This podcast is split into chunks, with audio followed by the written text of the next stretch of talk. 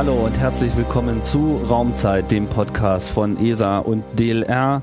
Mein Name ist Tim Pritlaff und ich begrüße alle nach einer kleinen Sommerpause zu einer ganz neuen Ausgabe wo es hier wiederum gehen soll, um spannende Themen rund um die Raumfahrt. Und für die heutige Ausgabe haben wir uns ein Thema ausgedacht, was hier so bisher nur am Rande gestreift wurde, aber nicht weniger interessant sein sollte für alle, die sich mit Raumfahrt auseinandersetzen. Und zwar geht es konkret um die Raumfahrtmedizin, die medizinischen äh, Aspekte der Raumfahrt. Die sind ja nicht ganz unerheblich, wie man sich vorstellen kann, wenn es äh, wenn man sich sozusagen als Mensch äh, außerhalb seines normalen Habitats bewegt.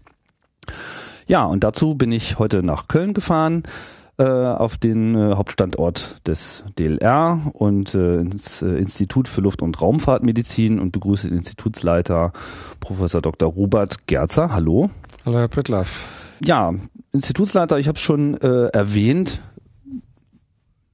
wird man ja nicht so von äh, heute auf morgen, vielleicht mal so zum Einstieg, welchen Weg äh, Sie denn so genommen, um in diesen Raumfahrtbereich zu landen? Ja, ich habe zunächst äh, Medizin studiert, Institut für Luft- und Raumfahrtmedizin, muss man ja Medizin können. Ja. In München, dann äh, war ich. Aber dafür gibt es einen speziellen Studiengang schon. Nein. Für die Raumfahrtmedizin? Meine ich ja. Hm? Nein. Gibt nee. es nicht. Raumfahrtmedizin ist ein äh, großes Nischenfach. Es gibt nur ein solches Institut in, also Deutschland sowieso, in, vielleicht in Europa noch. Ähm, außer mir gibt es, also meinem Institut gibt es ein Institut für Raumfahrtmedizin in Moskau, dann gibt es eins in Houston, dann gibt es eins in Peking und dann noch so Institute so, so, so ein paar andere Institute. Aber die großen raumfahrtmedizinischen Institute sind dünn gesät in der Welt. Ja, glaube ich. Also zurück. Ich habe also Medizin studiert mhm. in München, war dann ähm, in der Forschung, in der Grundlagenforschung in Heidelberg drei Jahre. Dann war ich drei Jahre in der Forschung in Nashville in Tennessee, hatte aber damit Raumfahrt überhaupt nichts am Hut. Dann war ich wieder in München, habe dann innere Medizin gemacht für fünf, sechs Jahre und habe da meine, aber meine Forschung äh, mit, äh, mit der Medizin halt verknüpft, viel an Patienten geforscht und so ein ganz kleines bisschen an Astronauten geforscht, weil wir ein paar wissenschaftliche Fragen hatten, die wir eigentlich nur in Schwerlosigkeit klären können oder dachten, das können wir in Schwerlosigkeit klären. Und dann bin ich irgendwann gefragt worden, ob ich das Institut leiten will. Was sind das für Sachen, die man nur in Schwerelosigkeit klären kann? Woran haben Sie da geforscht? Ja, wenn wir, wenn wir einzelne Körperfunktionen untersuchen, dann ist ja immer die Schwerelosigkeit, die die Funktion beeinflusst. Und die beeinflusst sie nicht nur direkt, sondern auch indirekt. Also, also die, zum die, Beispiel die Schwerkraft. Die, äh, die, die, die Schwerkraft, habe ich Schwerelosigkeit ja, ja. gesagt, ja. Die Schwerelosigkeit, die Schwerkraft. Äh, zum Beispiel wird immer das Blut und die Körperflüssigkeit nach unten gedrückt. Nach unten bedeutet, wenn wir stehen, also in die Richtung äh, Großzehe, wenn wir liegen in Richtung Rücken und, und so weiter. Also mhm. Also wird immer irgendwo hingedrückt. Und äh, wie der Körper selber so allgemein ohne äußere Beeinflussung äh, so zum Beispiel seinen, seinen Flüssigkeitshaushalt reguliert, das ist immer schwierig. Man muss also man immer, weiß nicht, ob es von alleine runterfließen würde oder. Man muss immer sagen, ja, wird, ja, das ist mhm. unter der Bedingung, wenn ich sitze, das ist unter der Bedingung, wenn ich stehe. Aber es gibt keine absolute Position.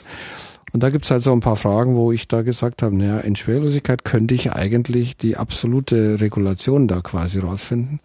Und die Schwerkraft, die beeinflusst das dann ja hinter, hinterher nur. Und da hatten wir so ein paar Hypothesen und haben beim Astronauten halt geforscht. Sind ganz spannende Dinge rausgekommen, spannende Dinge, die auch so für die Klinik auch ihre Bedeutung haben.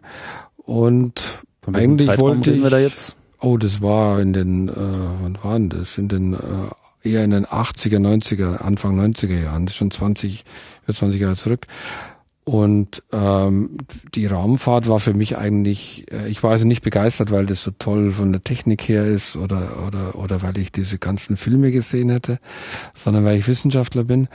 Und ähm, da hatten, haben wir also gute, spannende Fragen geklärt. Und wie ich dann gefragt worden bin, ob ich das Institut leiten will, habe ich gedacht, naja, schränkst dich ein, nur mehr Raumfahrt ist ja, ist ja eher eine Einschränkung. Aber andererseits, der Wissenschaftler sagt natürlich, ich kann immer noch den ganzen Menschen beforschen, aber habe eine Möglichkeit, mehr Fragen zu klären, nämlich die absolute, die Schwerelosigkeit. Dann habe ich das gemacht. Und deshalb bin ich jetzt hier seit fast schon 20 Jahren. Also nicht bereut den Wechsel.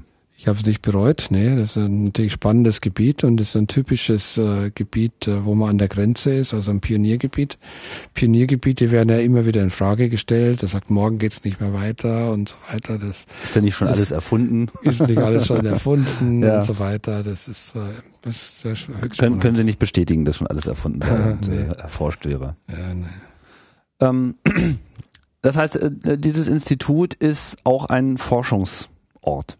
Wir Hier sind, wird im Wesentlichen geforscht. Hier wird im Wesentlichen geforscht. Wir machen auch, wie wir das nennen, operationelle Arbeit, äh, operationelle Tätigkeit. Also zum Beispiel betreuen wir die europäischen Astronauten medizinisch. Da haben wir quasi in zusammen äh, mit der ESA sind wir die Hausärzte für die Astronauten und betreuen die medizinisch.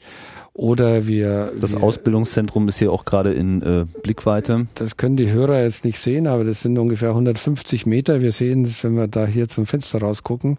Also die Astronauten haben nicht weit zu mir ins Institut und da haben wir eine Fliegeruntersuchungsstelle und dann tun wir die, auch die Astronauten betreuen. Mhm. Oder wir betreuen Wissenschaftler, wenn auf der Raumstation ähm, biologisches Experiment gemacht wird. Dann gibt's da so eine, so eine Anlage, so, ein, so, so eine Art Forschungsroboter, kann man es fast nennen äh, und ähm, wenn, wenn, die, wenn da was pipettiert werden muss, machen das nicht die Astronauten, sondern das macht dieser Roboter und der wird von unten gesteuert und das machen wir auch dann. Ah, ja.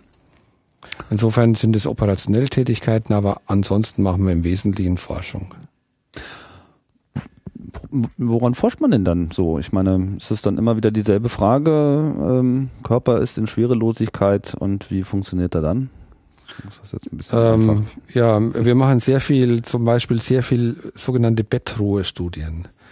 Ja. Also der Astronaut hat ja das Problem in Schwerelosigkeit, dass er eben immer rumschwebt, was zwar schön ist für ihn, aber ähm, der menschliche Körper, der sagt, wenn ich eine Funktion nicht brauche, dann baue ich die ab. Also wenn ich den Knochen zum Stehen nicht brauche, baue ich Knochen ab. Wenn ich den Muskel zum auch zum Stehen, zum Laufen nicht brauche, baue ich den Muskel ab. Wenn ich Herz-Kreislauf-Reflexe nicht brauche zum Stehen, dann baue ich die Reflexe ab und so weiter. Das mhm. heißt, wir haben eine hervorragende Möglichkeit, diese ganzen Reflexmechanismen zu kennen und die Anpassungsmechanismen zu können. Auf der Erde ist es so, der, der kriegt man niemand zum Schweben, aber wenn wir jemand über längere Zeit ins Bett legen, dann fängt auch der Knochen an abzubauen, die Muskeln abzubauen und so weiter. Das heißt, die Bettruhe ist so eine analoge Situation zur Raumfahrt. Wenn man jetzt sagt, na ja, da braucht man ja die Raumfahrt nicht und legt doch gleich die Leute nur ins, nur ins Bett, ähm, ist, ist interessanterweise so, dass solche Studien in Bettruhe niemand macht, weil den Gesunden legen wir nicht ins Bett.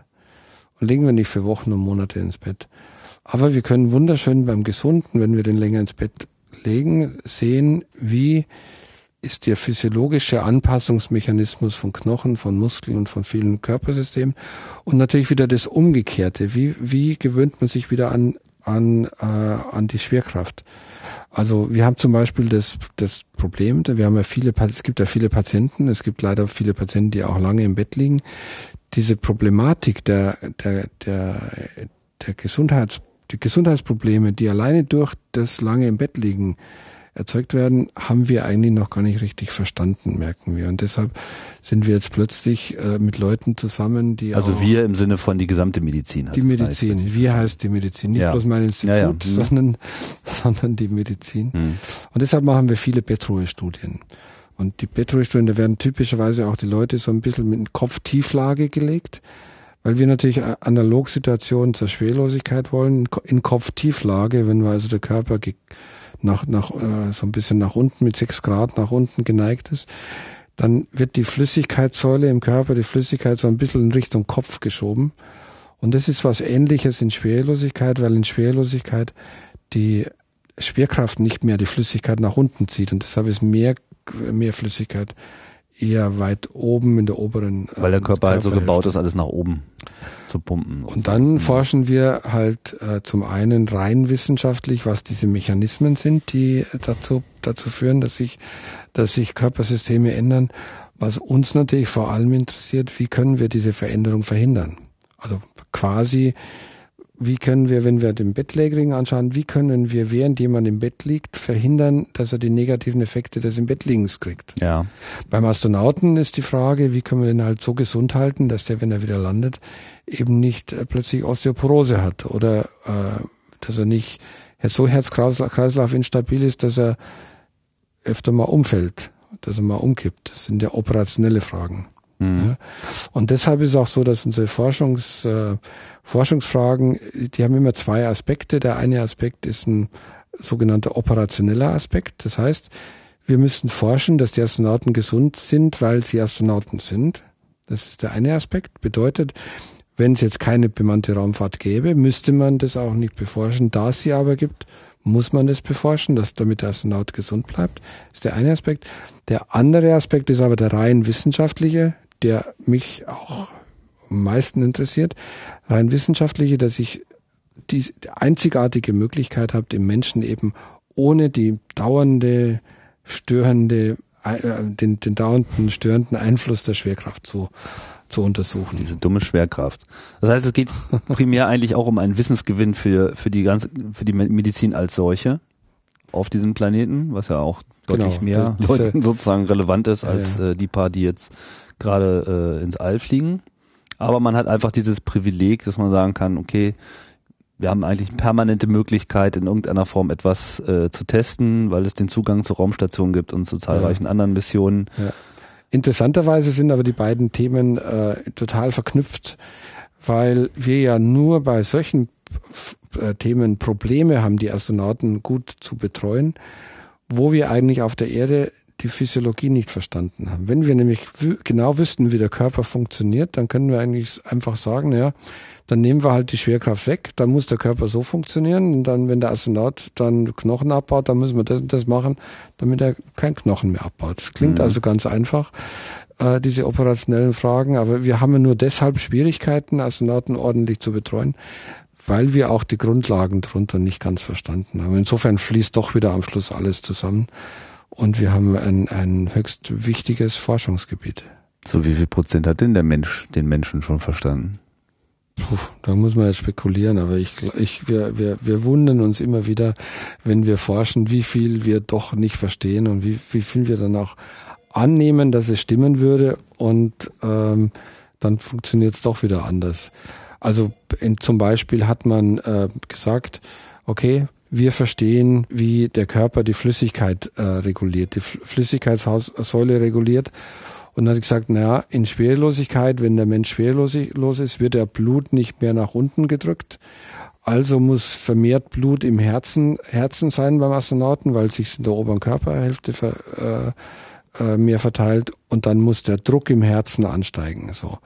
Jetzt haben wir dann, äh, oder Kollegen von, von uns, Amerikaner, haben dann beim Astronauten in Schwerlosigkeit richtig einen Katheter, den haben sich die Astronauten quasi selber ins Herz geschoben, im Herz den Blutdruck gemessen, den sogenannten Vorhofsdruck gemessen.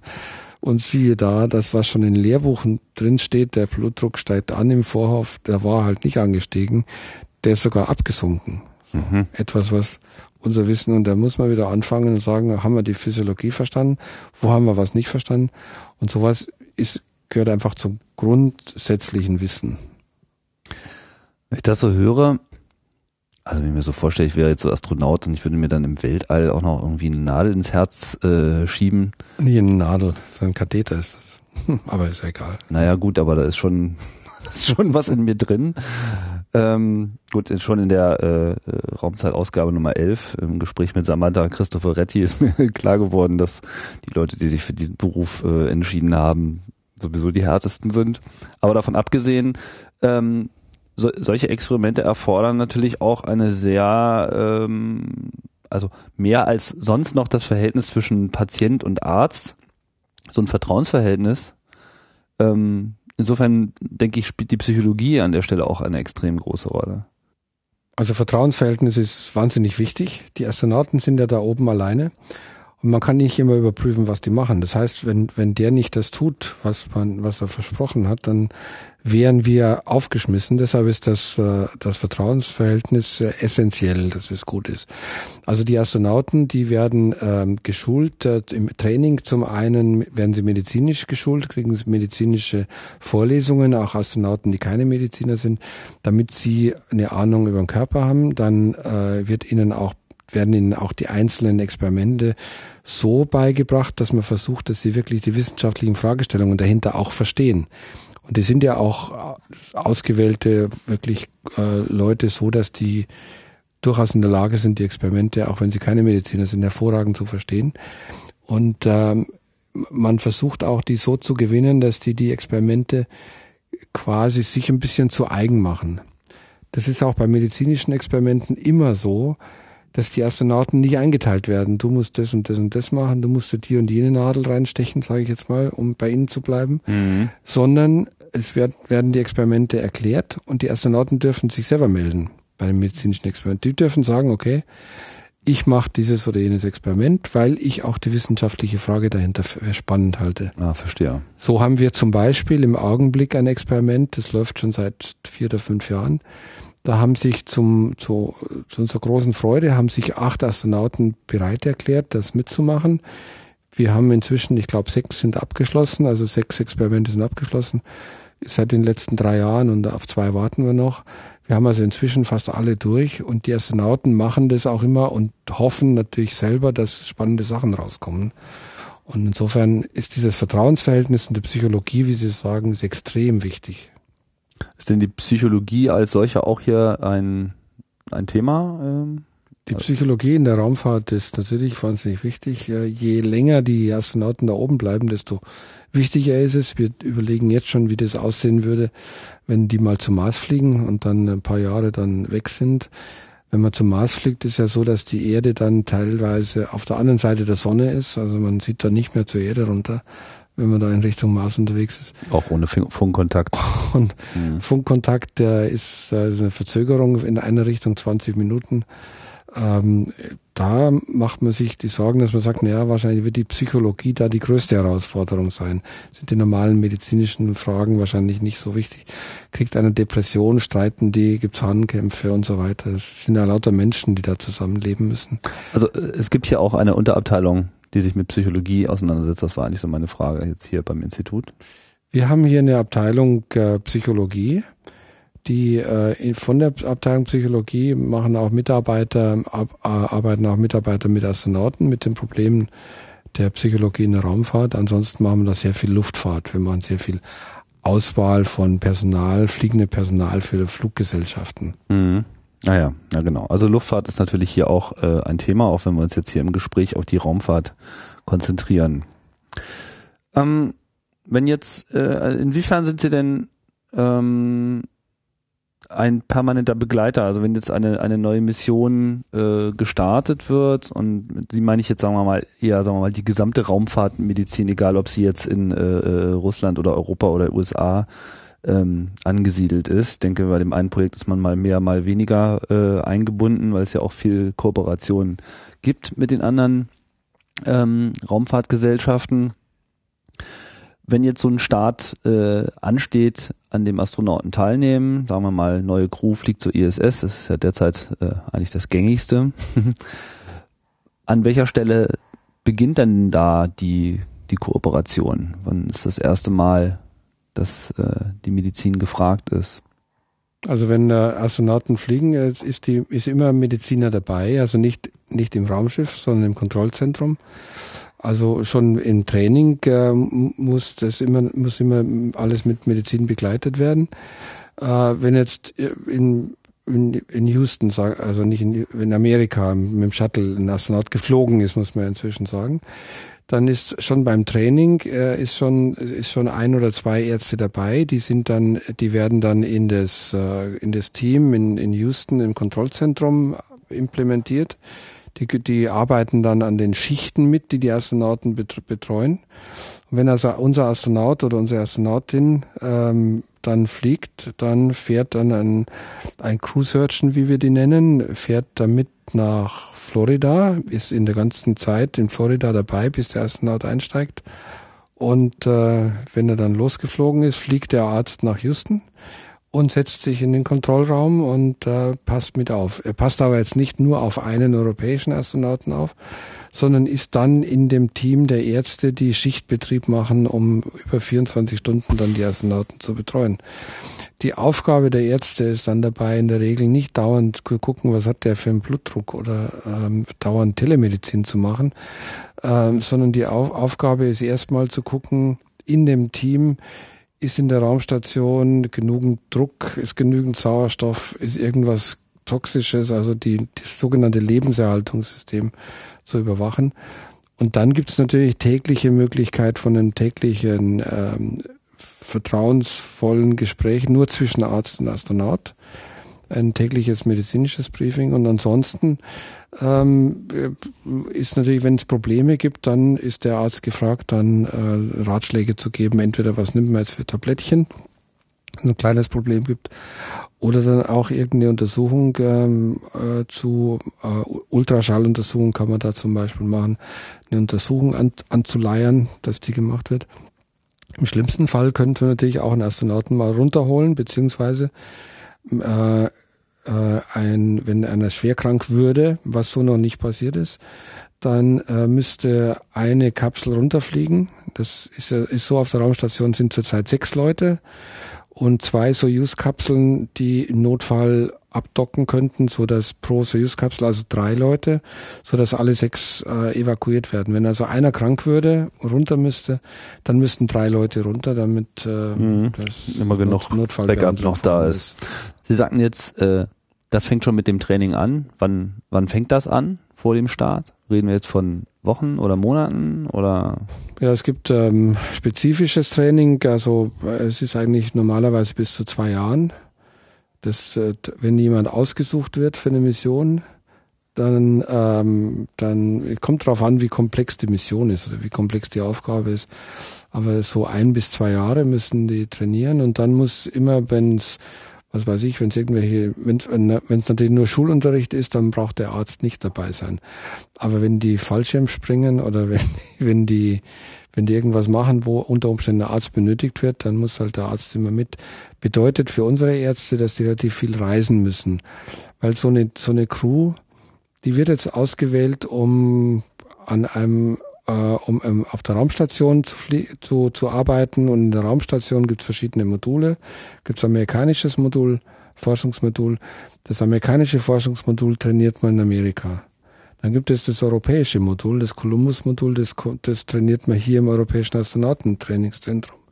Dann fliegt für das Training in dem Columbus-Modul die gesamte Crew, die dann äh, hochfliegen wird, also alle drei Astronauten, wenn die jetzt mit Soyuz äh, fliegen, äh, die, die kommen dann und trainieren hier. Dann gibt es Arbeiten im Kibo-Modul. Kibo ist japanisches Modul. Da müssen die nach Japan. Und bei solchen Trainings müssen dann unsere Crew Surgeons auch mitfliegen.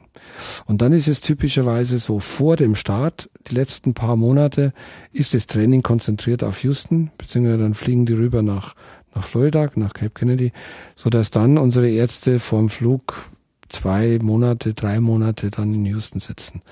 Also das ist eine massive Belastung, Reisetätigkeit, Belastung für die, die Ärzte, die diesen Job machen. Wir haben derzeit von unserem Institut zwei Ärzte abgestellt an die ESA, die das machen und ich ziehe immer den Hut vor denen, weil die natürlich, wenn am 3. Januar so ein Shuttle fliegt oder eine Soyuz-Rakete fliegt, über Weihnachten dann in Florida sitzen und die Familie zu Hause mhm. hier oder in, in Moskau oder im Baikonur sitzen und dann immer monatelang unterwegs sind. Es macht ihnen natürlich Spaß, die Aufgabe, aber es kann schon ermüdend werden. Vor allem, wenn zum Beispiel ein Start ist, dann wird der verschoben, sitzen die wunderschön in Florida an der Küste ja, und warten auf den neuen Start, haben eigentlich wenig zu tun, dann sagt man wunderschönen Urlaub.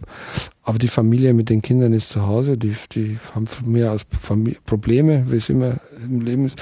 Und dann sitzt man da in irgendeinem schönen Hotel in Florida und kann nicht aus. Also ich beneide die, diese Ärzte nicht, sondern finde es immer toll, dass die ihre Arbeit so gut machen. Ja. ist natürlich auch eine extreme Verantwortung, die man an der Stelle übernimmt, weil man ja so eigentlich der Betreuer des Astronauten ist und es hängt dann ja eigentlich auch eine ganze Menge an einem. Gibt es denn noch ein Backup für diesen Arzt?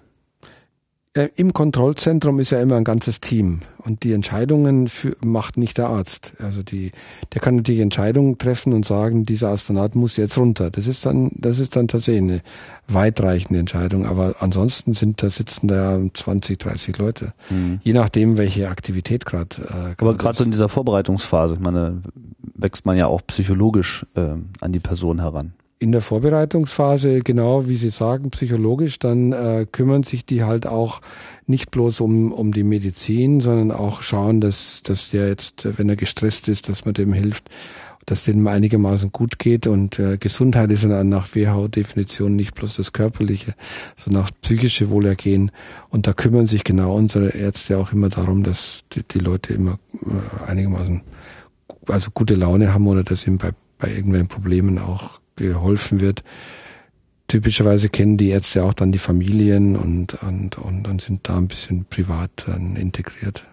Für mich klingt das jetzt so, als ob das, äh, dass die Ärzte, die gerade diesen äh, Einsatz machen, also ich meine, die müssen ja sehr universell ausgebildet sein. Ich meine, gut, jeder Arzt hat ohnehin eine universelle Ausbildung, aber man weiß es ja, man spezialisiert sich und viele Ärzte machen dann vielleicht ihr Leben lang eben nur diesen Aspekt der Medizin.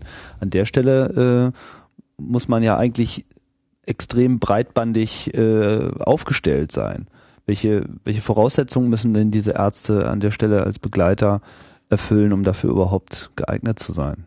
Also wie Sie sagen, man muss breit aufgestellt sein, also typisch, also Vorausbildung zum Beispiel Allgemeinarzt, der der, der, der von allem etwas kann und dann auch vor allem die Entscheidung treffen kann, okay, jetzt muss ein anderer ran, äh, ist eine sehr gute Voraussetzung oder Internisten oder Leute, die im, im Notfall, äh, Notärzte, Notfallteams, Anästhesisten sind sehr gute Voraussetzungen. Um aber Crew Surgeon zu sein, gibt's noch einen Kurs. Da muss man dann die Ärzte für ein Jahr in die USA schicken, um dann einen speziellen Kurs zu machen, damit die, Astronauten ordentlich die Astronauten betreuen können. Die lernen natürlich die ganze Raumfahrtphysiologie, aber lernen halt die Notfallmaßnahmen, die erforderlich sind. Es ist dann immer ja auch Teamarbeit notwendig. Wenn, wenn die Astronauten selber kriegen auch eine Ausbildung, äh, auch eine Ausbildung im Notfall äh, helfen zu können. Und diese Ausbildung ist auch ein bisschen kompliziert. Sie können sich vorstellen, wenn jetzt ein Astronaut bewusstlos würde, man müsste ihn reanimieren, dann kann man ja nicht so eine Reanimation machen, indem man, was weiß ich, eine, eine externe Herzmassage macht. Wenn man da mit dem mit der Hand auf das Herz drückt mit dem Arm, dann fliegt man ja weg. Mhm. Man muss also lernen, den, den, den Patienten zu fixieren, so dass der nicht wegfliegt und sich selber so zu fixieren, dass man arbeiten kann. Man meint jetzt, das ist ganz einfach, aber das ist höchst kompliziert. Deshalb braucht man für solche Sachen eigene Schulungen. Solche Schulungen macht man dann bei den Astronauten. Aber die Ärzte müssen natürlich das alles wissen. Ja. Sonst, die, die müssen wissen, wie das geht, sonst geben sie einen falschen Ratschlag. Und deshalb brauchen die eine eigene Schulung bezüglich der, der Raumfahrtmedizin. Und so ein Raumschiff ist halt immer sehr kompliziert, weil das ein sogenanntes geschlossenes Lebenserhaltungssystem ist. Das heißt, die Luft, die der, die man atmet, die wird da wieder rezirkuliert und es werden die Giftstoffe rausgefiltert. Ja. Mhm. Man muss aber immer eben aufpassen, dass da nicht irgendwie sich irgendwelche Giftstoffe ansammeln. Ja weil irgendein Filter, weil ein Filter nicht, so nicht gut, gut, gut, mhm. arbeitet oder weil, irgend, weil irgendwo eine versteckte Giftquelle ist, die man nicht erkennt mhm. und irgendwann reicht die Filterkapazität nicht aus. An sowas denkt man auf der Erde gar nicht, aber die Ausbildung eben der Crew Surgeons, die beinhaltet eben auch, was gibt es für gefährliche Stoffe in so einem Raumschiff und worauf muss man deshalb speziell achten. Also auf der Meerstation gab es so Kühlflüssigkeiten. Äh, die Probleme gemacht haben. Und da muss man natürlich wissen, dass dass so Kühlflüssigkeiten gibt und man muss wissen, welche möglichen Probleme es gibt. Und umgekehrt muss man wissen, wenn jetzt jemand Kopfweh hat und es wird ihm heiß oder kalt, muss man wissen, was sind die wahrscheinlichen Gründe. Das sind dann eben andere Gründe als hier auf der Erde. Mhm. Sehr äh, vielschichtige äh, Problematik. Vielleicht ist es ähm, auch mal ganz ähm, sinnvoll, nochmal so den den Flug so nachzuvollziehen, um einfach auch mal so ein bisschen zu verstehen, wie der Körper so reagiert, wenn er so aus seinem normalen äh, Bereich herausgenommen wird. Schwerelosigkeit ist ja wahrscheinlich das, das Wichtigste, aber auch nicht unbedingt der einzige äh, Aspekt dabei. Ähm, ab wann, gut, ich meine, mit dem Start geht es im Prinzip los. Weiß nicht, die Situation so vorher in der Kapsel ist wahrscheinlich eher äh, eine psychologische Frage, damit äh, umzugehen. Aber was, was muss denn der, der Körper so durchmachen bei so einem Start? Ja, vielleicht fangen wir sogar noch vor dem Start an. Vor dem Start ist eine Woche lang Quarantäne. Ah. Weil, weil in Schwerelosigkeit das Immunsystem nicht richtig funktioniert. Die Immunzellen funktionieren nicht richtig. Wir wissen immer noch nicht, woran das liegt. Da gibt es irgendeinen ganz wichtigen Immunmechanismus, der abgeschaltet wird. Mhm. Und den haben wir noch nicht ganz im Griff. Da gibt es so schlagartig abgeschaltet wird. Interessanterweise oder? auch schlagartig, also dass ähm, äh, schlagartig abgeschaltet wird. Das heißt, Gravitation geht sozusagen gegen null und auf einmal hört auf, irgendwas zu funktionieren genau. oder alles? Das, ne, das also Immunsystem also funktioniert halt schlechter. Es kann äh, ja. schlechter aufgeweckt werden. Also reagiert. Es wird sozusagen in so einen träge. Schlaf versetzt. Ja. Genau. Hm. Und das passiert sofort. Sowas kann man auch, wenn man Zellen in, in, in, in Schwerlosigkeit bringt, innerhalb von ein paar Sekunden messen. Okay, deshalb gibt's die Quarantäne. Dann gehen die ins Raumschiff und, äh, und warten, bis der Start kommt, werden angeschnallt und das kann durchaus ein paar Stunden dauern. Ähm, Deshalb haben die alle, kriegen die eine Windel an, damit sie, damit, damit sie da nicht wieder den Start unterbrechen müssen. Mhm. Und wenn die dann losstarten, dann haben wir erstmal die Beschleunigung. Die ist in der Soyuz-Rakete, ist die bis zu dreieinhalb Gs, das ist also relativ heftig, aber es sind immer bloß so Beschleunigungsspitzen da beim Start, äh, weil die im Soyuz-System mit einer Rakete äh, starten. Und die Astronauten sagen immer, die haben das intensiv trainiert und das belastet sie eigentlich nicht, nicht so heftig. Immer wenn eine Stufe abge, äh, ähm, äh, abgefeuert wird, dann wackelt es heftig und dann sagen die Astronauten, es ist viel aufregender, wenn es da heftig zu wackeln beginnt, als die Beschleunigung selber. Und ähm, ja, ansonsten ist man da in acht Minuten schon in Schwerelosigkeit, geht also relativ flott. Aber dieser, dieser reine Druck des Starts, diese, ich weiß nicht, wie, wie, wie stark ist die Belastung so in wenn der Sie, Sojus? Äh, der Druck des Starts, wenn Sie das mal sehen, dann hebt so eine Sojus-Rakete erstmal ganz langsam ab, so dass die quasi das gar nicht merken und die Beschleunigung baut sich erst mit der Zeit auf. Das ist also nicht, nicht was Schlagartiges. Ähm, die Beschleunigung spitzen, das heißt, Beschleunigung baut sich äh, so langsam auf innerhalb von ein, zwei Minuten und wenn dann die, die erste Stufe quasi leer ist, dann hat dieser Treibstoff am meisten, am meisten Beschleunigungsmöglichkeit und dann ist die Beschleunigung am höchsten, dann wird die Stufe abge, abgesprengt und dann ist die Beschleunigung wieder geht's wieder runter auf zwei Gs und dann geht's erst wieder hoch auf dreieinhalb Gs. Und es gibt also nur drei solche Spitzen. Mhm. Die, wo die Astronauten sagen, die Spitze, ja, das, das habe ich so oft trainiert.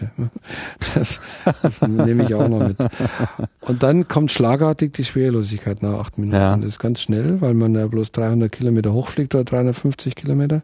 Kommt ganz schnell.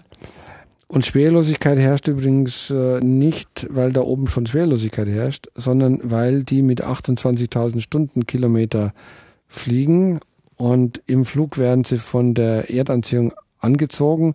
Das heißt, so, ein so eine Rakete, so ein Raumschiff fällt mit 28.000 Stundenkilometer beständig um die Erde rum und alles, was da drin ist, ist wie beim Flugzeug, wenn man Parabel fliegt, ist dann innen drin schwerelos eigentlich herrscht da noch fast ein G Beschleunigung. Also, also eine kleine Schummelei. Das ist nicht, nicht da oben die Schwerlosigkeit, sondern das ist die, die, die Geschwindigkeit, mit der ja. wir rumfallen. Aber die Und Gravitation dann, wird aufgelöst sozusagen, wird, die wird egalisiert. Die wird egalisiert, weil alles gleich schnell fällt und mhm. da, damit ist man funktionell schwerlos. Und dann äh, können die, na, dann, äh, dann ist die Schwerlosigkeit. Und dann ist leider so, dass, dass, der, dass unser, unser, unser Gehirn das nicht richtig äh, so, so geübt hat und trainiert hat. Wir haben auch im Innenohr so ein System, das sind so kleine Steinchen, die werden normalerweise runtergedrückt. Wir nennen die Otolithen, die schweben dann natürlich auch. Und dann weiß das Hirn plötzlich nicht mehr so richtig, was ist jetzt los, wo ist jetzt oben und unten. Ähm, und äh, dann ist bei einigen Astronauten so, dass die Empfinden haben, da wo mein Kopf ist, ist, ist oben, die anderen, die haben dann das Empfinden da, wo ich gelernt habe, dass im, im Raumschiff oben ist, beim Training, da ist bei mir oben, auch wenn ich mit dem Kopf andersrum bin. Und wenn man sich schneller bewegt, den Kopf bewegt, dann, dann sind diese, das ist Innenohr, ähm, dann ist ist die, die, die Information wird dann fehlinterpretiert und am Schluss wird es etlichen schlecht, Übelkeit kommt. Das heißt, in den ersten drei Tagen der Schwerlosigkeit ist fast jedem mehr oder weniger übel. Äh, ein Drittel übergibt sich sogar. Mhm. Ein Drittel der Astronauten. Und fast alle nehmen deshalb vorher Tabletten, beziehungsweise kriegen eine Spritze, die man auch kriegt, wenn man Parabel fliegt. Und äh, zum Glück ist das Ganze nach drei bis fünf Tagen vorbei. Nach fünf Tagen geht's jedem blendend. Ja. Dann sagen die, jetzt bin ich zu Hause. Diese, War ja diese auf, der, so. auf der Erde ist es ganz komisch. Hier schwebt alles und dann sind die an, angepasst. Also wie, äh, vielleicht nochmal, wie, wie nimmt denn der welche Organe des Menschen spielen denn überhaupt eine Rolle jetzt auf der Erde, um mit der äh, Schwerelosigkeit, äh, nein, mit der Schwerkraft, Entschuldigung, mit der Schwerkraft klarzukommen? Ist das jetzt nur das Ohr, was dafür zuständig ist? Ja? Also äh, das, das Innenohr, das, äh, das, das regelt, das, das ist wichtig, dass wir erkennen, in welcher körperlichen Lage befinden wir uns. Ja.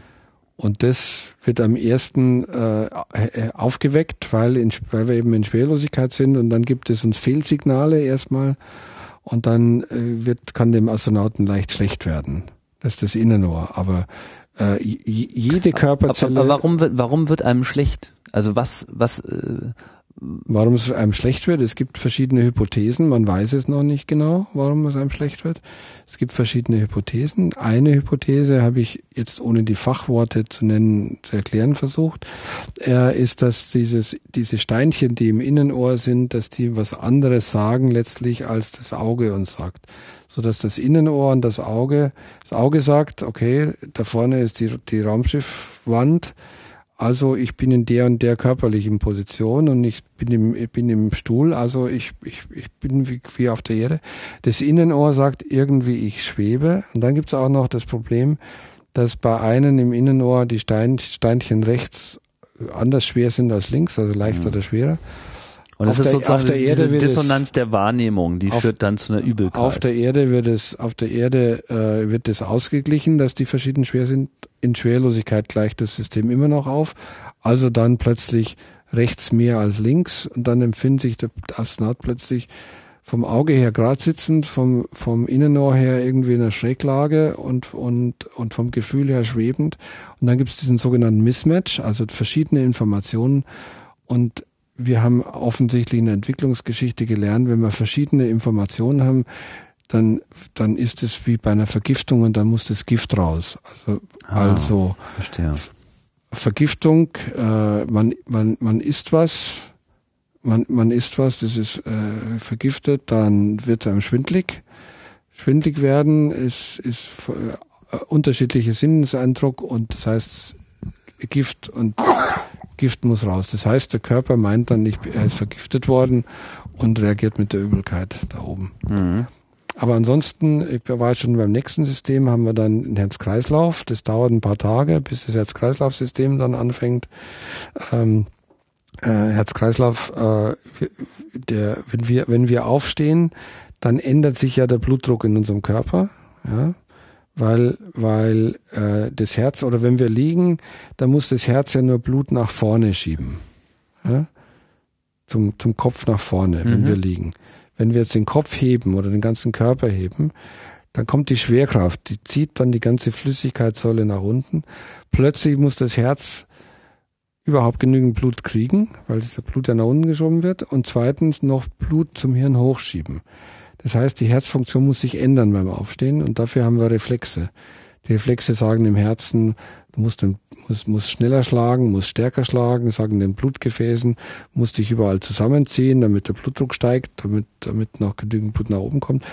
Und in Schwerlosigkeit verlernt es das Herz. Sagt, das brauche ich nicht mehr, den Reflex, dann wird der abgebaut. Wenn Astronauten später landen, dann äh, stehen sie, wenn sie ein paar Minuten stehen, dann gibt es viele Astronauten, die einfach nach drei, vier, fünf Minuten einfach umkippen, weil, weil das Herz diesen Reflex nicht mehr hat. Mhm. Und also das ist das Herz. Ähm, dann haben wir die, die Muskulatur und die Knochen. Die, der Astronaut muss nie mehr stehen, der ist ja als ob er da und im Bett liegen würde. Deshalb werden vor allem die, die Muskeln und die Knochen, die man zum Stehen ähm, und zum Laufen braucht, abgebaut. Laufen tut er auch nicht mehr. Das heißt, der Knochen, der wird nicht mehr belastet und in dem Augenblick fängt er an abzubauen. Ja? Und ist das, ist das irgendwie klar? Also wie schnell macht der Körper das? Also wie schnell ist die Reaktion auf die äh, Schwerelosigkeit? Wann beginnt dieser Abbau? Der, der, die, die Knochen, Knochen- und Muskelabbau, das, das Muskelabbau oder Muskeländerung beginnt innerhalb von ein paar Stunden, aber der Abbau beginnt innerhalb von ein paar Tagen. Und äh, richtig, richtig messbar wird es vielleicht nach, nach vier, fünf Tagen bei Muskeln. Äh, beim Knochen ist richtig messbar der Abbau von Knochenmasse erst nach vier, minimal vier Wochen. Das geht also relativ langsam. Mhm. Beim Knochen ist interessanterweise auch so, dass nicht gesamtes Knochen oder auch beim Muskel das Gleiche, nicht alle Muskeln abgebaut werden, nicht der gesamte Knochen, sondern von dem Knochen nur die Areale, die wir zum Stehen brauchen, zum Laufen brauchen. Also zum Beispiel das Fersenbein unten wird abgebaut. Mhm. Die, die, die, die Unterschenkelknochen mehr als Oberschenkelknochen. Aber wieder das, die Hüfte wird wieder vermehrt abgebaut. Untere Wirbelsäule wieder vermehrt, obere Wirbelsäule fast gar nicht. Die Rippen, die ändern sich überhaupt nicht. Die Arme ändern sich die Knochen überhaupt nicht weil wir äh, äh, auf der Erde die so wenig anstrengen, als wären wir in, immer in Schwerelosigkeit. Ja. Also es hängt immer davon ab, äh, wie wird, wie ist die Belastung. Deshalb ist diese Knochenabbau beim Astronauten auch ein anderer Knochenabbau als bei den älteren Leuten. Der ältere Knochenabbau der älteren Leute ist bedingt durch, durch hormonelle Umstellungen. Ja? Und hormonell bedeutet ganzen Körper betreffend. Deshalb ist es auch nicht so richtig vergleichbar miteinander, sondern es ist vergleichbar mit dem Knochenabbau, denn die Leute haben, die, die dauernd im Bett liegen müssen, ja, mit der Bettlägerigkeit. Angenommen, das ist jetzt ein bisschen, vielleicht ein bisschen morbides Beispiel, aber angenommen, äh, jemand würde überhaupt nicht mehr zurückkehren wollen oder können. ja. Und er wäre sozusagen in dieser Situation, er würde jetzt fortan immer im Weltall leben. Und man müsste sich jetzt eigentlich gar nicht auch Sorgen um irgendeine Funktion, die man auf der Erde braucht, weil die einfach nicht mehr in Frage kommt. Was, was würde aus diesem Menschen werden? Also man. Wie würde der sich ich, verändern? Der würde ziemlich ähnlich äh, aussehen wie Leute, die eben gelähmt sind.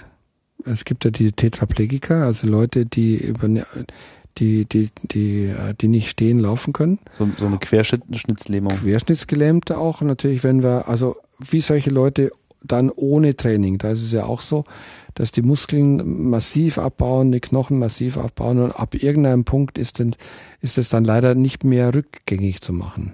Aber man benutzt doch seine Beine noch. Ja, das reicht nicht aus beim Astronauten. Das ist das Problem. Der, der benutzt sie ja nur, äh, um sich mal irgendwo festzuhalten. Ja gut, aber würde der Körper nicht dafür sorgen, dass diese Funktion auch immer möglich ist? Nee, Oder würde es so weit zurückgehen, dass er das dann auch nicht mehr könnte? Da braucht man nur die Querschnittsgelähmten anschauen. Ab irgendeinem, ab irgendeinem Punkt versteifen sich leider dann die, die, dann die, dann die Muskeln. Wenn die Muskeln nicht mehr äh, ver, ver, äh, benutzt werden, dann gibt es auch Versteifungen. Und dann werden die, dann Verk und Verkalkungen. Und das ist dann nicht mehr rückgängig zu machen. Das heißt, der und, Körper ist einfach nicht dafür gemacht und äh, würde sich jetzt auch nicht so anpassen, dass selbst diese minimale Dienstleistung, die die Gliedmaßen noch verrichten, auch dauerhaft erhalten bleiben. Nach allem, was wir wissen, ist der Körper nicht dafür gemacht. Er ist dafür gemacht, beständig gegen die Schwerkraft zu kämpfen. Ja. Und diese Nullposition ohne Schwerkraft, die für diese, für diese nicht gemacht.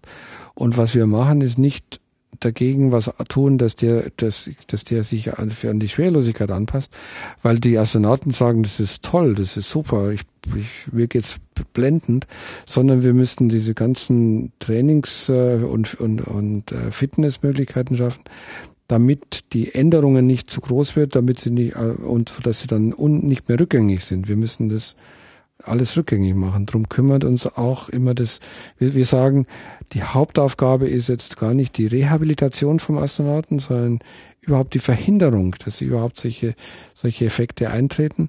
Und da haben wir auf der Erde, ich sage mal, wir haben geschlafen. Ja, wir haben seit immer, seit es Menschen gibt, haben wir auch Patienten. Und wir haben nie uns darauf konzentriert, dass wir sagen, okay, wenn jemand im Bett liegen muss, gucken wir doch gleichzeitig, dass wir verhindern, dass er negative Effekte davon hat. Wir machen halt die Rehabilitation. Aber wir nehmen es als Gott gegeben hin erstmal, dass jemand, der im Bett liegt, halt Knochen und Muskel abbaut und ins Kreislauf dekonditioniert.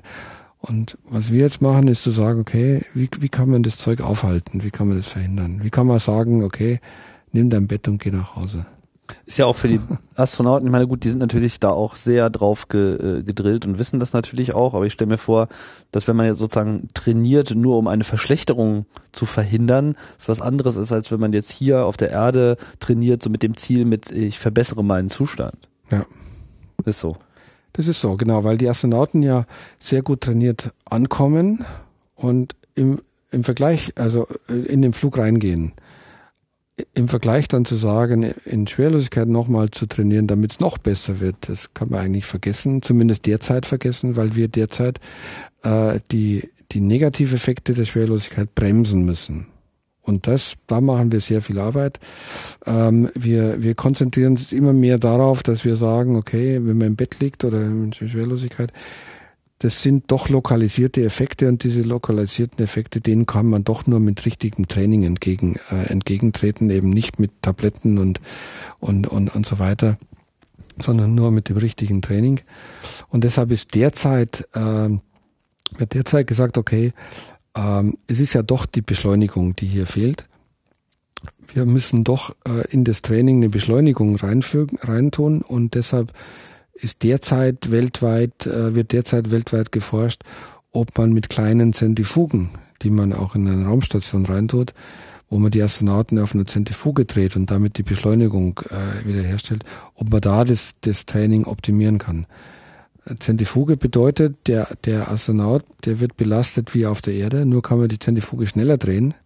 Man kann das auch so machen, dass wir an den Beinen zwei bis drei Mal die Erdbeschleunigung haben und wenn der Astronaut oder die Astronautin dann noch da noch auf der Zentrifuge körperlich trainiert, dann sieht so aus, wir haben natürlich schon erste Ergebnisse, dann sieht so aus, als ob, ähm, äh, als ob man das aufhalten könnte. Deshalb ist konkret im Augenblick so, dass die ESA vorbereitet, für möglicherweise 2015 sogar noch eine, eine Zentrifuge auf die Raumstation zu bringen. Also nicht nur die ESA, sondern alle Raumfahrtnationen, die in der Raumstation arbeiten, dass, dass wir international eine gemeinsame Zentrifuge hochbringen.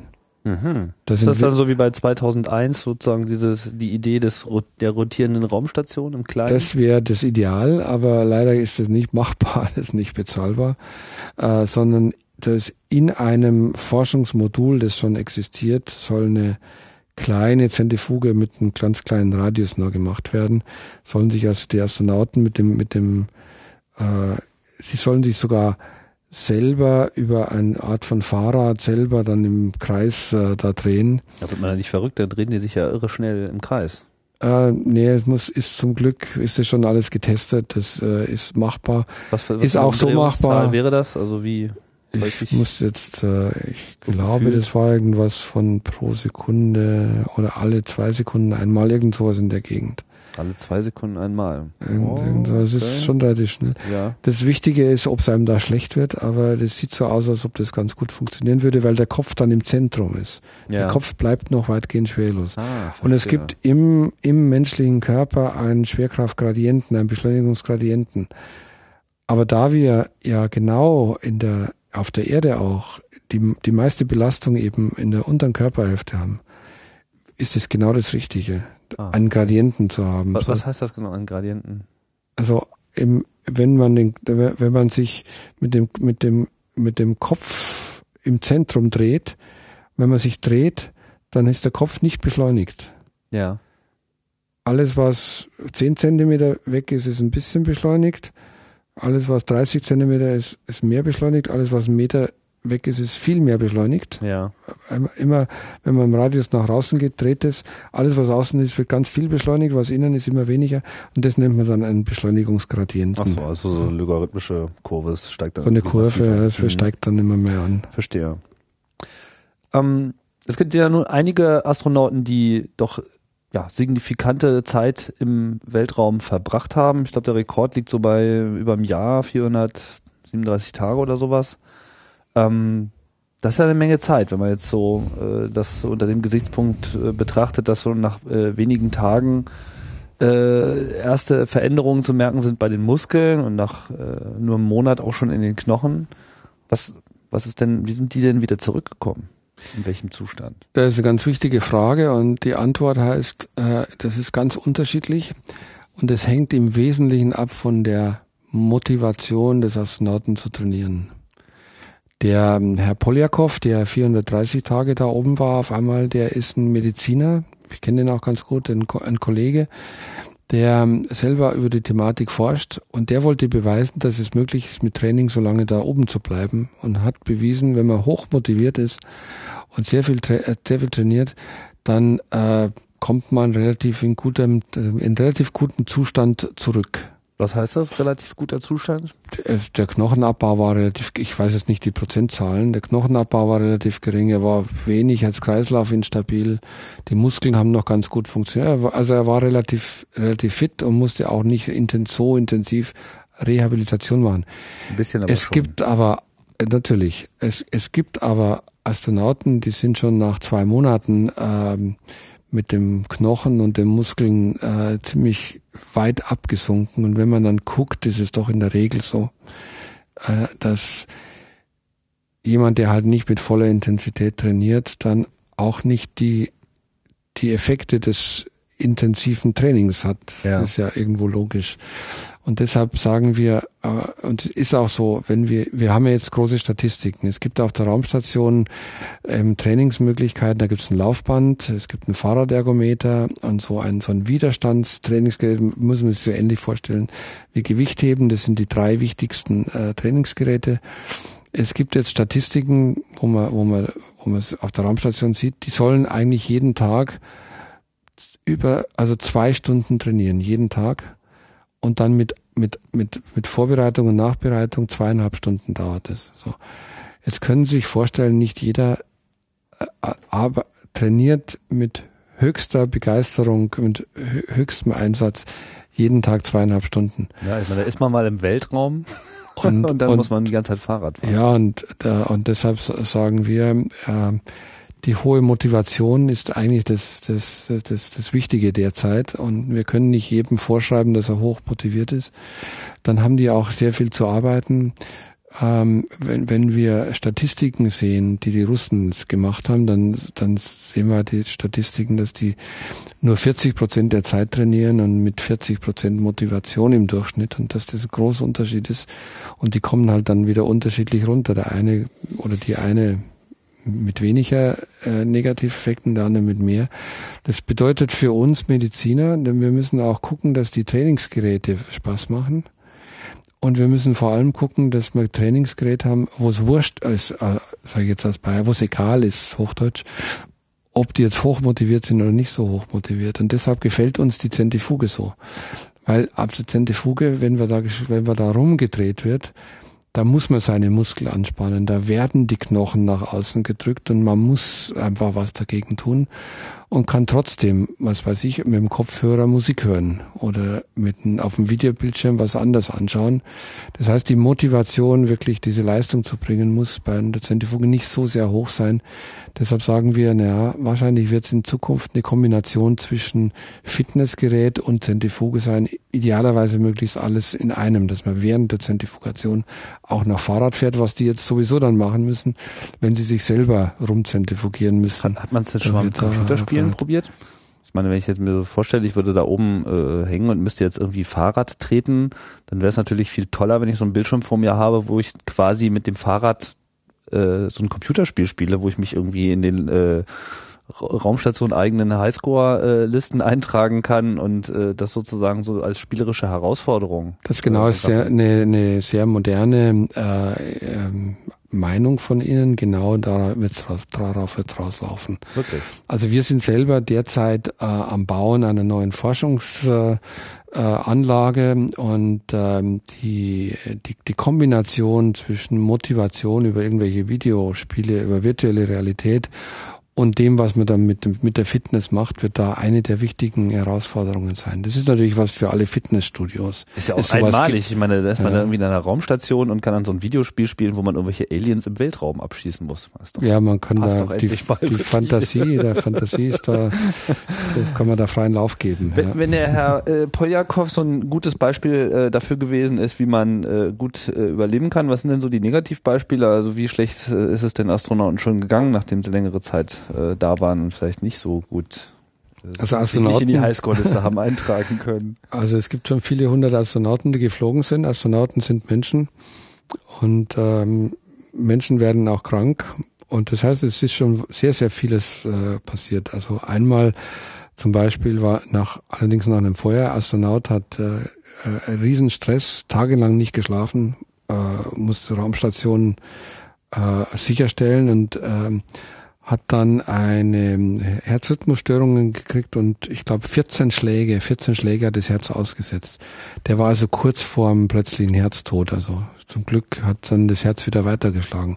Aber sowas ist natürlich ein, was, was Massives, oder es sind schon mal, es ist schon mal ein Nierenstein geboren worden. Also Astronauten sind ja im höheren Risiko Nierensteine zu kriegen als wir hier unten. Warum? Weil eben der Knochen abbaut. Und wenn der Knochen abbaut, dann wird Kalzium frei und das Calcium wird dann über die über die Niere ausgeschieden und ähm, ist äh, ist ein Ion ähm, und äh, wenn Calcium sich mit Phosphat zusammentut zum Beispiel oder mit Oxalat oder mit anderen anderen Substanzen, dann bilden sich da schöne Konkremente und wenn die größer werden, nennt man das einen Stein. Und ähm, die tun heftig weh. Also Nierenstein äh, gab es schon.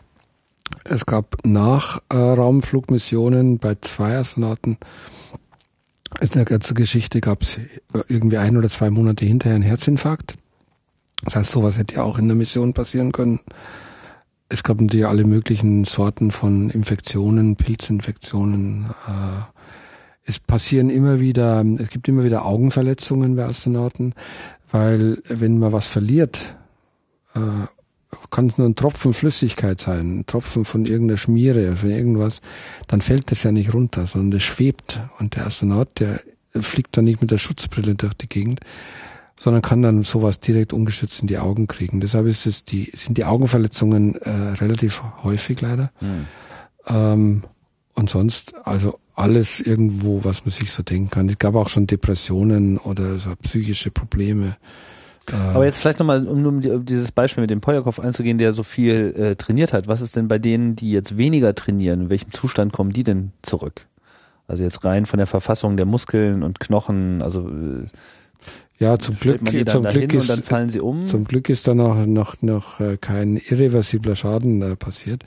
Da ist ja dann die Knochenmasse nach sechs Monaten nicht um äh, also an, an, an entscheidenden Knochenstellen äh, ist dann nicht um vier Prozent geringer, sondern um 23 Prozent geringer. Also massiv runtergegangene Knochen, Knochendicke und Knochenfunktion oder Muskulatur auf die Hälfte runtergeschrumpft oder die Kraft noch weniger als auf die Hälfte bei etlichen äh, Muskelgruppen. Das kommt schon vor. Und was sind dann so die Astronauten, die muss man dann irgendwie aus der Kapsel ziehen und äh, erstmal hinlegen und die können gar nicht. Das ist sowieso laufen. sowieso so, dass aus der Soyuz-Kapsel, dass die, äh, dass die rausge rausgehoben werden, äh, dass die da gar nicht selber gehen dürfen, damit, weil da die Presse dann dabei ist, damit die nicht dann umfallen.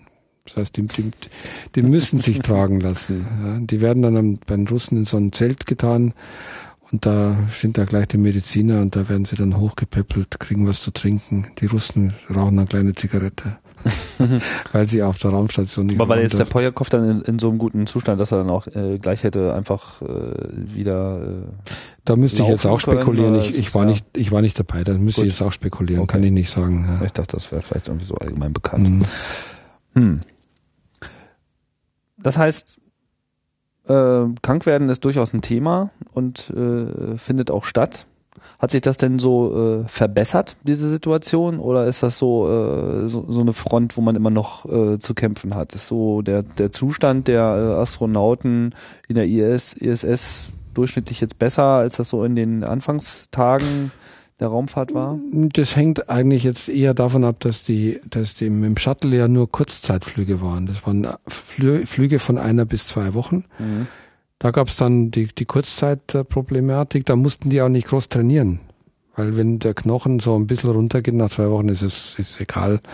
Oder, oder die Muskulatur, ist ein bisschen weniger. Das, also das Training ist gar nicht so, gar nicht so wichtig. Dann am Anfang, also da, da da, also fr früher gab es deshalb hauptsächlich dann die Probleme mit der Übelkeit.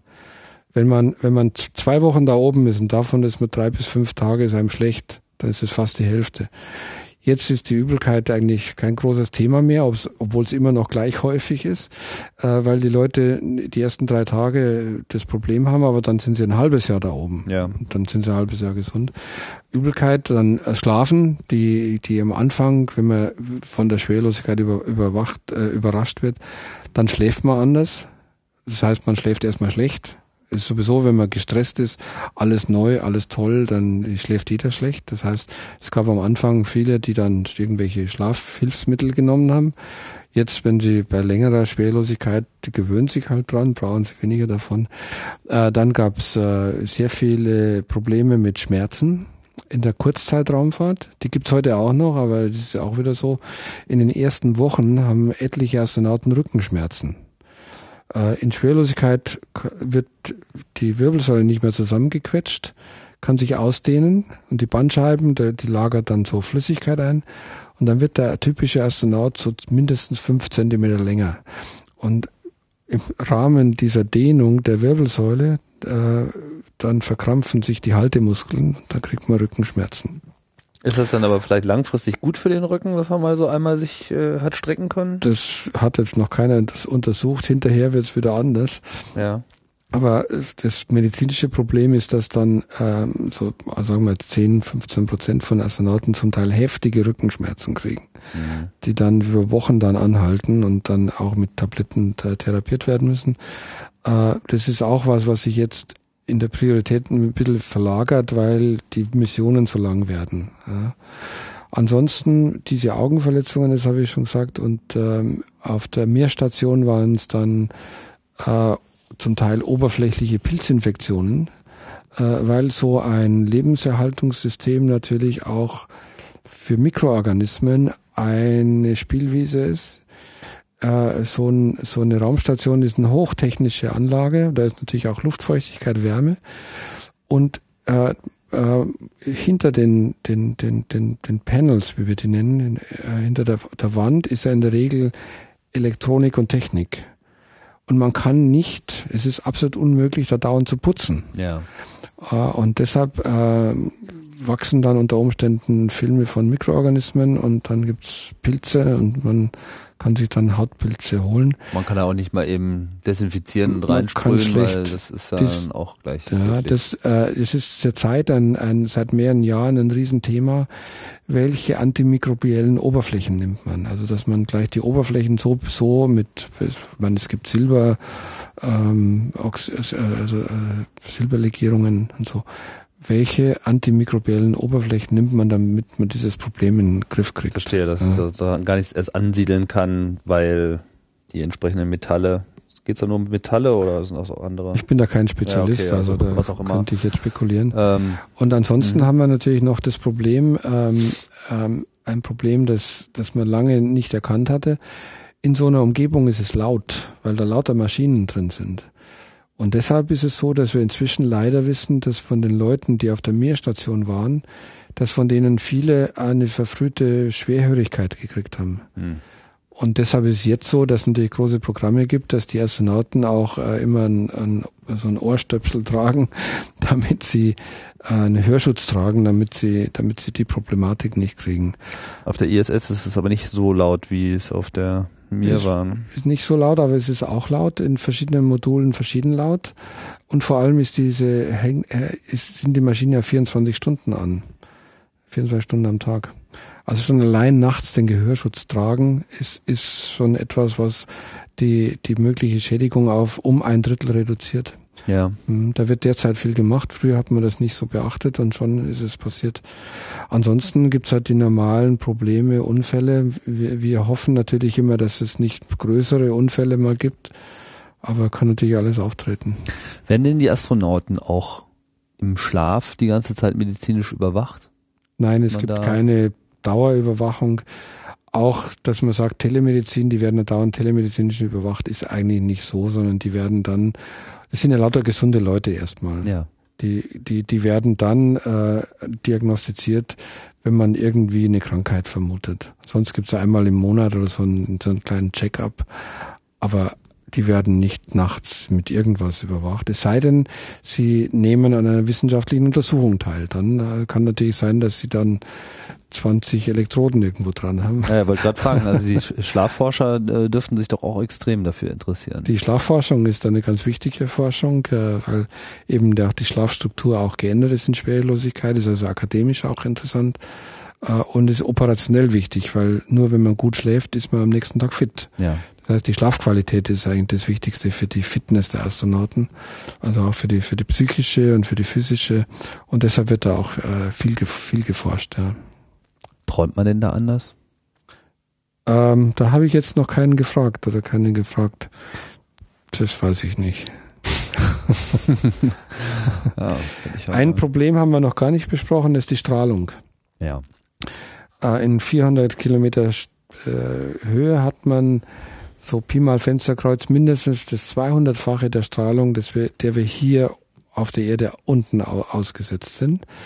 Und deshalb müssen wir, die, die Astronauten, müssen wir zum einen be ähm, immer betreuen damit, dass wir die Strahlung messen, deren die, ausges der die ausgesetzt sind. Und wenn die ein gewisses Limit erreicht haben, die Astronauten, dann müssen, dürfen die auch nicht mehr fliegen. Das ist also ein, ein wirkliches Tauglichkeitskriterium.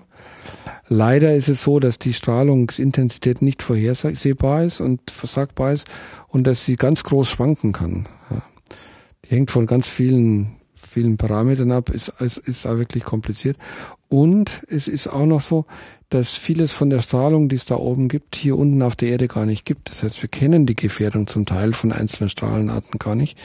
Zum Beispiel von ganz äh, schweren, hochenergetischen Ionen, Eisen, da, da, da fliegen richtige schwere Eisenionen rum. Deren Gefährdung kennen wir eigentlich nicht so richtig. Weil die machen es gar nicht bis zur Erde. Die, Die machen nicht bis zur Erde und die werden ab. und die werden auf der Erde können die so hochenergetisch gar nicht hergestellt werden ja, in den Beschleunigern.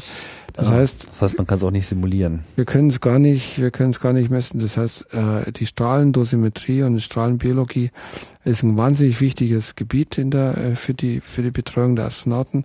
Vor allem, wenn man sagt, okay, die sollen mal irgendwann länger entweder auf Raumstationen ein paar Jahre bleiben oder zum Mars fliegen. Dann braucht man die Strahlendosimetrie, muss man gucken, was macht man vom Strahlenschutz her, auch was macht man, wie, wie fährt man die körpereigenen Strahlenschutzmechanismen hoch. Wir haben ja so in einzelne, einzelne Moleküle, die tun nichts anderes als Strahlenschäden reparieren, die, die Schutz, Schutzmechanismen.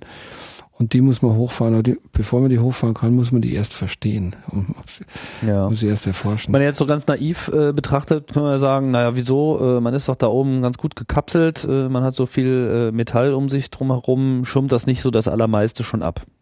Das ist so, ähm, zum Teil hat man, haben wir recht, die, die, die, die Strahlung, die relativ wenig äh, energetisch ist, die, die wird dann, ähm, also alles, was, was auf der Haut, wenn sie auf der Haut auf, aufprallt, dann schon zerfällt, das wird wunderschön durch die Raumstation. Also äh, UV-Strahlung abge- zum Beispiel. Ab, äh, genau, das wird alles abgefangen. Mhm. Deshalb ist die Belastung auch von Astronauten an der Körperoberfläche innerhalb der Raumstation wesentlich weniger, als wenn sie raussteigen.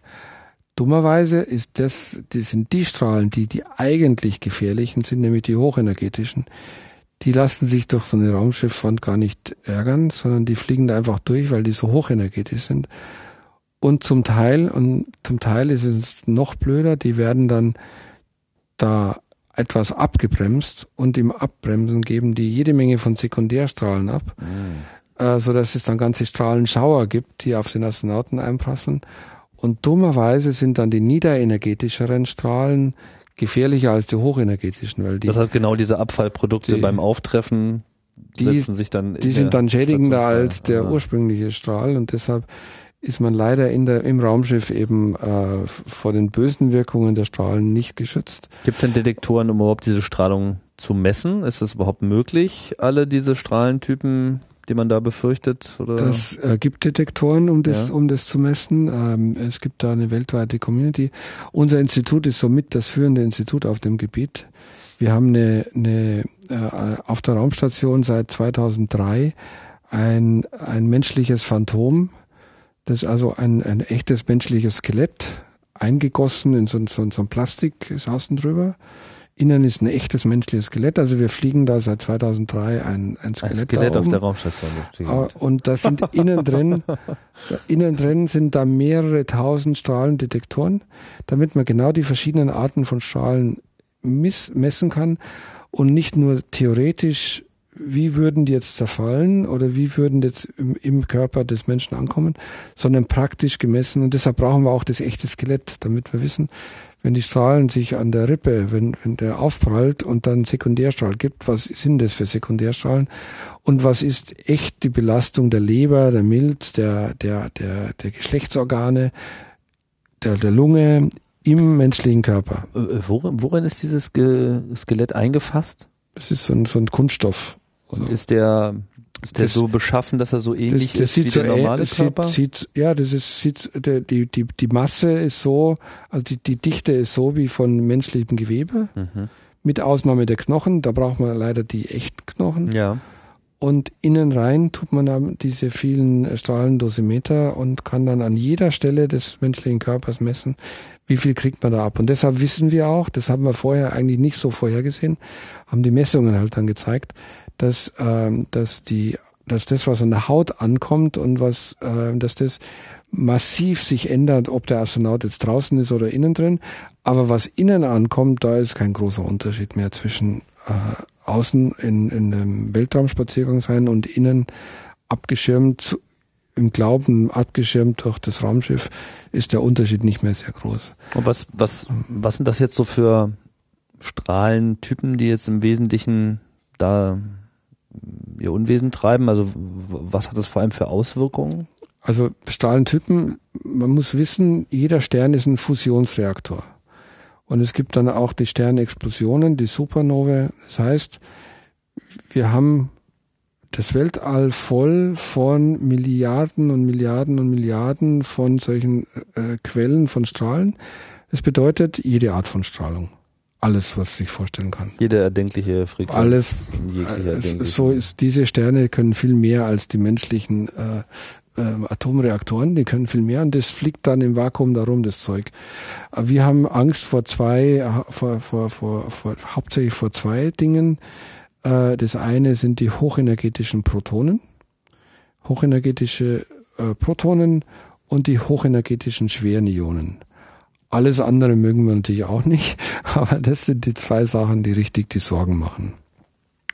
Und eben aus diesem, wegen dieses Effektes, äh, dass wenn die auf die Raumstation aufschlagen, dass sie sich dann. Die gehen da einfach durch, durch die Wand und verteilen sich und dann ist die, ja ist die Sekundär- und Tertiärstrahlen, die sind dann noch eher gefährlicher. Und, und was weiß man dann darüber, was es bewirkt? Also was, was ist die Auswirkung davon, wenn das? Ja, Strahlung, äh, wir wissen, äh, macht Krebs, kann, kann Krebs machen. Mhm. Und äh, kann die äh, kann genotoxisch sein. Das heißt, kann sie Erbmaterial schädigen. Das heißt, wenn ein Astronaut der jetzt so einen Schädigen, haben würde, dann Kinder kriegt, dann kann es dann Erbschaden geben. Das heißt, das sind die zwei Dinge. Und natürlich kann Strahlung auch direkt, schädig, direkt schädigen und Strahlenkrankheit machen. Das ist das Dritte. Also theoretisch könnte es auch mal sein, auf dem Weg zum Mars, äh, wenn eine wahnsinnige Sonneneruption passiert, dass auf einen Schlag so viel Strahlung da freigesetzt wird, dass Astronauten sogar direkt strahlenkrank werden. Das ist auch möglich. Hm.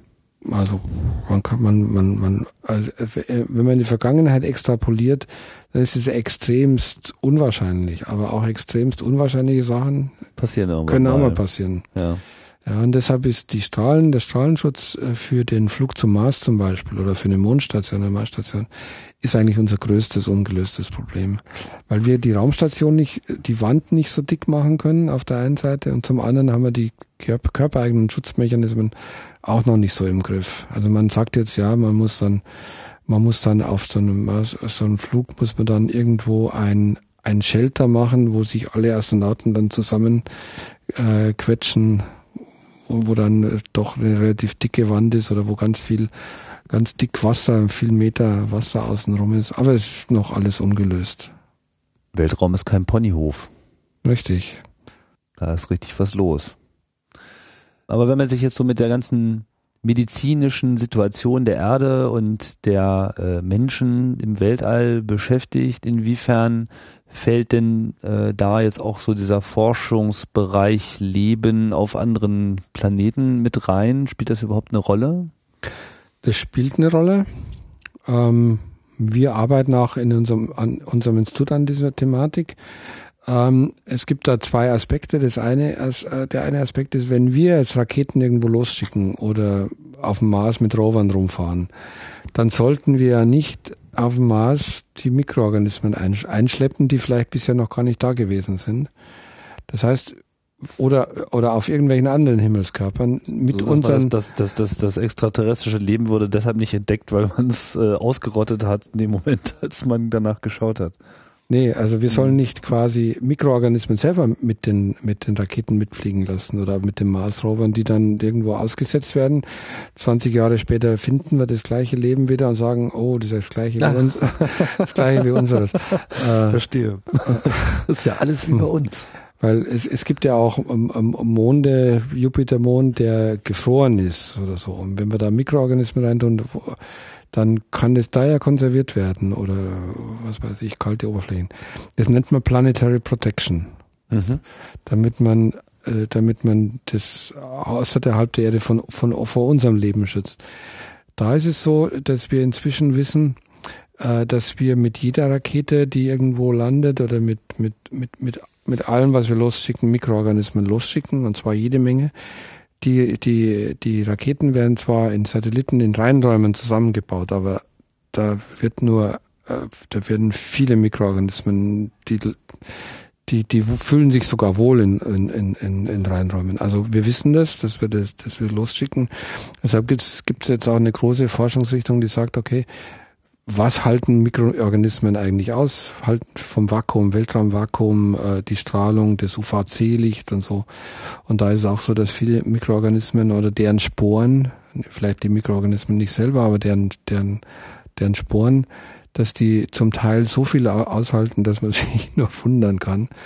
Und dass es deshalb durchaus möglich ist, dass, dass sich Leben von Planet zu Planet auch, auch äh, weiter äh, propagiert es ist sogar möglich, wenn irgendwo auch auf der Erde, wenn da ein, ein großer Komet einschlägt und mit so einer Geschwindigkeit, dass aus der Erdumlaufbahn Erdmaterial wieder rausgeschleudert wird, solange das nicht an der Oberfläche ist und solange das nicht im UVC ausge, ausgesetzt wird, wissen wir, kann, kann dieses Leben über Millionen von Jahren überleben. Und wenn es dann wieder eingefangen wird, wieder landet, äh, nicht verglüht, sondern innen ist noch ein kalter Kern, dann kann das Leben wieder bleiben.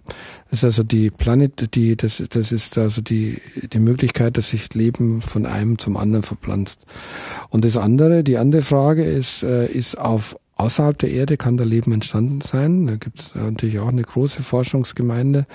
Ähm, das sieht auch so aus, als ob das nicht nur nicht unwahrscheinlich wäre, sondern umgekehrt es muss wahrscheinlich außerhalb der Erde von Leben wimmeln. ähm, und äh, das muss man natürlich nur finden. Man muss da unterscheiden zwischen niedrigen Stufen von Leben und, und hochentwickeltem Leben, intelligentem Leben. Intelligentes Leben ist was, was eher sehr unwahrscheinlich ist, dass es viel davon gibt.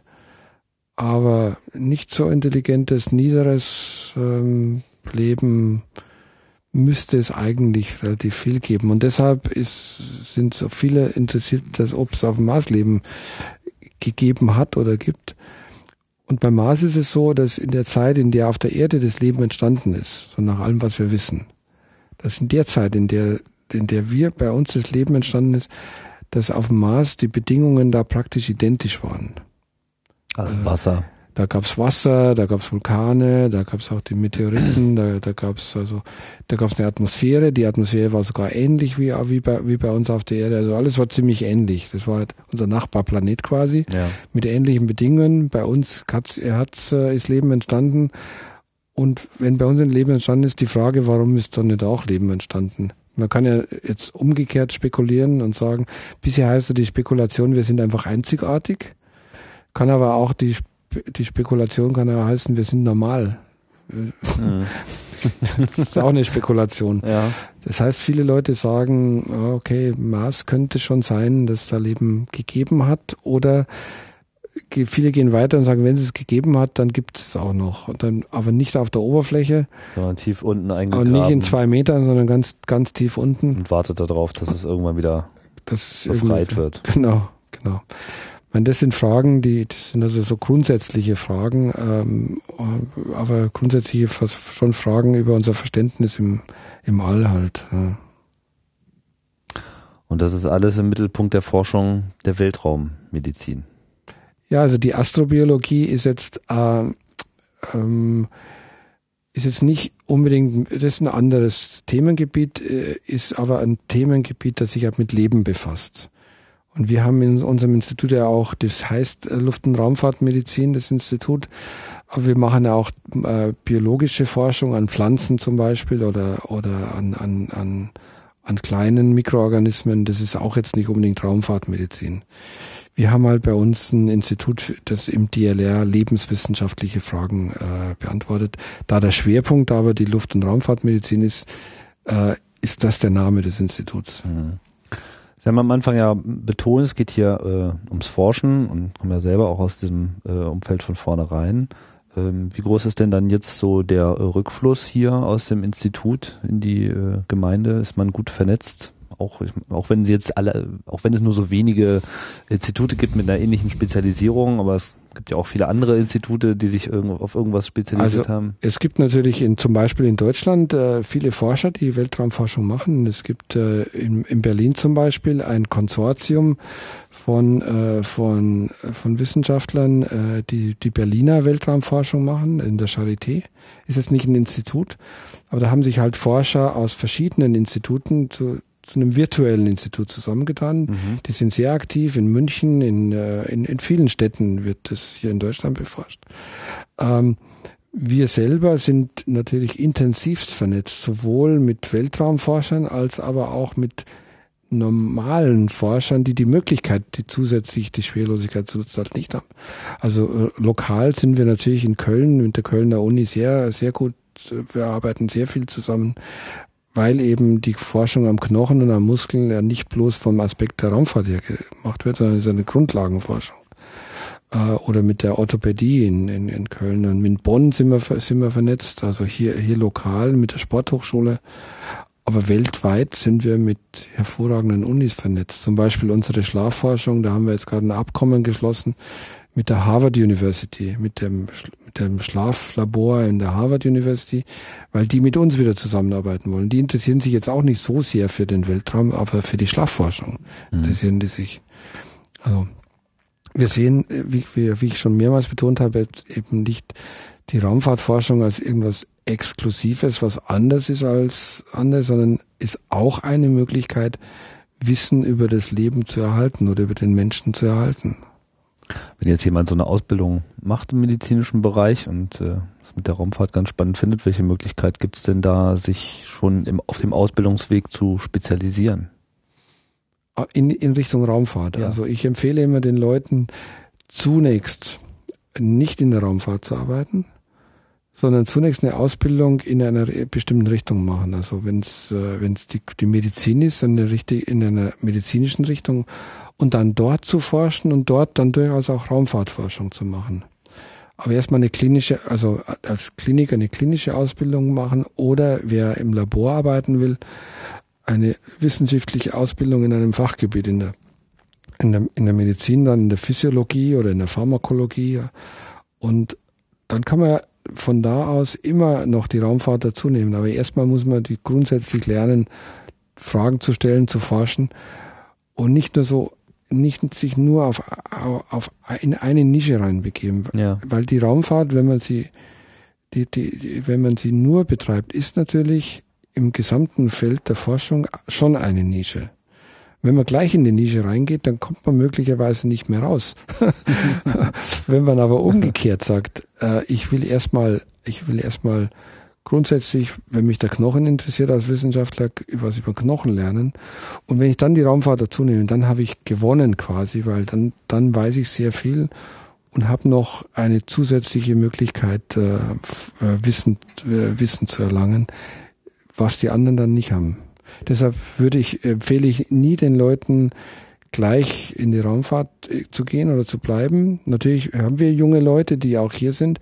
Denen empfehle ich aber immer, so geht dann aber noch irgendwo äh, allgemeiner hin und kommt dann wieder zur Raumfahrt zurück. Das ist viel besser. Also wird hier auch in irgendeiner Form ausgebildet?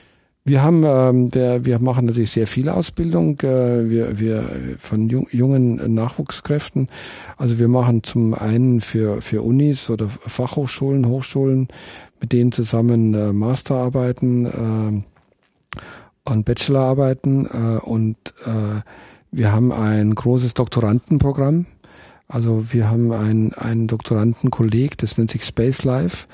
Da arbeiten in unserem Institut hier 15 Doktoranden und an assoziierten äh, Unis nochmal sieben oder acht, also 22, 23 Doktoranden, die jetzt eine strukturierte Doktorandenausbildung kriegen, die also da forschen lernen, äh, publizieren lernen. Die müssen dann im Rahmen des Arbeiten müssen auch eine Publikation schreiben oder zwei äh, und dann sogenannte Soft Skills Kurse kriegen, also wie benehme ich mich in der wissenschaftlichen Welt? Oder wie tue ich, wie halte ich Vorträge? Oder wie bewerbe ich mich, wie schaue ich, dass ich dann dann unterkomme, was sollte ich am besten nicht tun, was und so. Äh, ja, das ähm, das ist was sehr Attraktives. Äh, da haben wir gerade äh, eine Runde so fast durch und wir suchen im nächsten Jahr äh, die nächste Runde. Also wenn von Ihren Zuhörern welche Doktorarbeit in der Raumfahrt, in Lebenswissenschaften der Raumfahrt machen wollen, gibt es bald eine Ausschreibung. Alles klar. Ja, Herr Gerzer, ich denke, jetzt haben wir es beisammen. Ja. Ein Ausflug äh, in die Raumfahrt Medizin und in die Astrobiologie. Sind hier weitergekommen, als ich dachte. Vielen Dank für die Ausführung und äh, tschüss und bis bald bei Raumzeit.